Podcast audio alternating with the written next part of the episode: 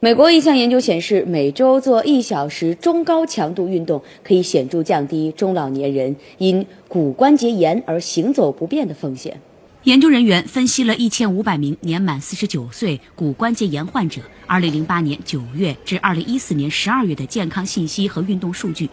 二零零八年九月开始采集数据时，这些患者因这种疾病忍受下肢关节疼痛，但没有行动不便。数据采集结束时。运动量少于每周一小时中高强度运动的人中，百分之二十四出现移动困难，百分之二十三生活自理困难。相比之下，运动量达到每周一小时中高强度运动的人，出现移动困难和生活自理困难的比例分别为百分之三和百分之十二。